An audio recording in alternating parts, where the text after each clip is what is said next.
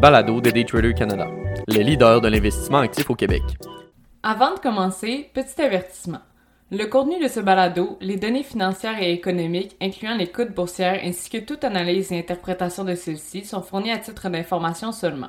En aucun cas, elles ne doivent être considérées comme étant une recommandation ou un conseil d'acheter, de vendre, de vendre à découvert ou poser tout autre acte envers toute valeur mobilière, tout instrument dérivé ou tout actif ou classe d'actifs quelconque. Bonne écoute! De courtage, le début de la fin, par Olivier Gélina, analyste financier, contributeur pour Daytrader Canada. Depuis des lunes, les frais de courtage étaient partie intégrante d'un portrait financier ou encore le nerf de la guerre lorsque nous choisissions une plateforme pour se lancer en bourse. Alors que la nouvelle génération de milléniaux commençait à déployer leur fortune sur le marché, les types de plateformes web et mobiles ont commencé leurs ascensions. Avec celle-ci, une réforme choc sur les frais d'achat et de vente d'actions. La plateforme américaine Robinhood sur le Nasdaq sous le ticker HOOD, créée en 2013, a pris d'assaut la nouvelle vague d'investisseurs en affichant une gratuité complète sur les transactions effectuées sur sa plateforme. Un premier jab aux grandes institutions bancaires qui aujourd'hui tentent de répliquer. Eu un temps où les frais de transaction boursière étaient le critère numéro un sur notre décision d'aller avec une plateforme plutôt qu'une autre. Ou encore, nous utilisions l'extension proposée par notre banque en ayant la simplicité en tête et faisant fi de ses frais.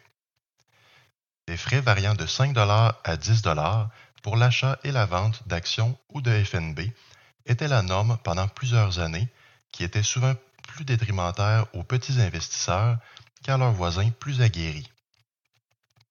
Ces frais, souvent chiffrés à seulement un sou par action achetée ou vendue, faisant également face à un minimum de 4,95 par transaction, soit près de 500 actions.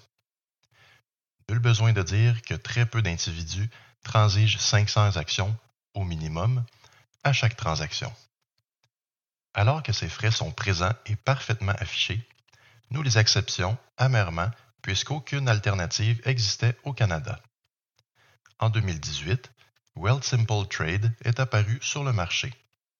Wealthsimple Trade se greffe donc aux opérations existantes de Wealthsimple, une plateforme de robots conseillers et fonds autogérés.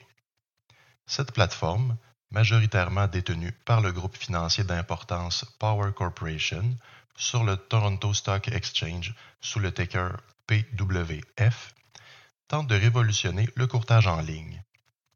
Wealthsimple Trade offre via son application mobile l'achat et la vente d'actions et de FNB sans aucun frais.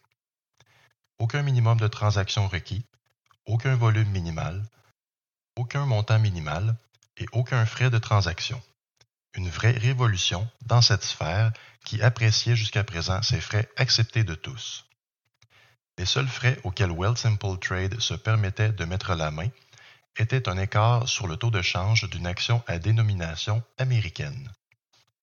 Malgré cette approche holistique sur les transactions boursières, Wealthsimple Trade a connu un lent départ et un manque de traction venant de la réticence de plusieurs sur cette nouvelle plateforme jugée trop intuitive versus ce qui était connu à cette époque. La Banque nationale du Canada a annoncé le 23 août dernier sa nouvelle grille de tarification à 0 sur sa plateforme de courtage direct BNCD. Ce faisant, elle devient donc la première banque canadienne à abolir les frais de courtage.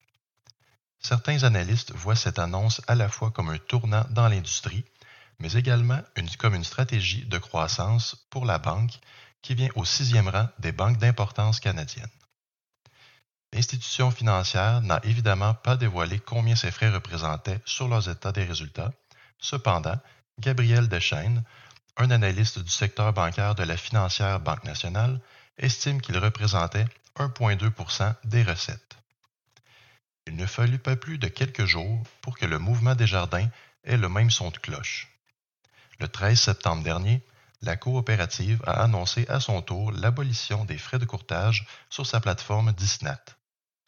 Dans un communiqué, Mme Minette, vice-présidente au service conseil en gestion de patrimoine, souligne que ce changement favorisera l'accessibilité au marché boursier pour leur clientèle.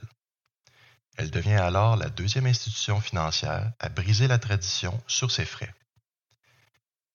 Une nouvelle approche d'investisseurs autonomes amène évidemment la réflexion suivante. Est-ce réellement la fin des frais de courtage? Une question qui reste encore aujourd'hui sans réponse précise.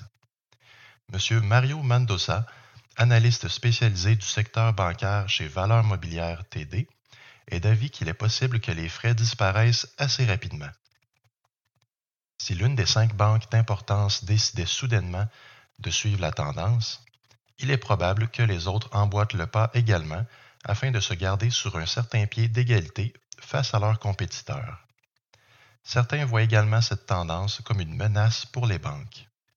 Si l'on reprend les estimations de M. Deschaines, TD ferait face à une diminution potentielle de 4,2% de ses bénéfices. Toutefois, tous s'entendent sur le fait qu'un mouvement quelconque des cinq banques restantes deviendra la norme pour les autres. L'industrie fait face à une nouvelle génération d'investisseurs, souvent plus rapides sur la gâchette de leur portefeuille que leurs prédécesseurs. Si nous nous rappelons la saga de GameStop sur le New York Stock Exchange sous le ticker GME, où des investisseurs particuliers se trouvant sur les forums en ligne tels que Reddit ont été en mesure d'influencer le cours de l'action. Ce volume élevé de transactions a fait progresser le titre jusqu'à près de 350 dollars américains et fait perdre plusieurs millions de dollars aux professionnels de certains hedge funds qui avaient alors vendu à découvert le titre. Cette confiance aveugle a évidemment propulsé les chiffres de plusieurs banques à la hausse et la Banque nationale du Canada n'en fait pas exception le volume de transactions aurait bondi de 50% par rapport à la même période l'an dernier.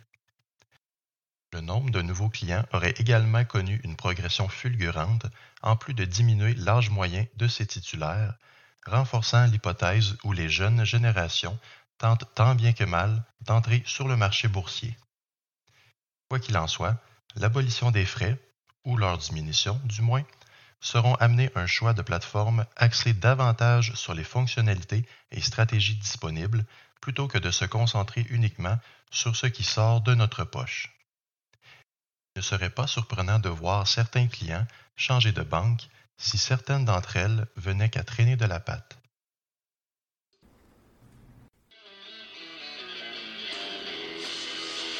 C'était le balado de Daytrader Canada. Pour plus d'informations sur nos programmes de formation et d'accompagnement, veuillez visiter daytradercanada.com.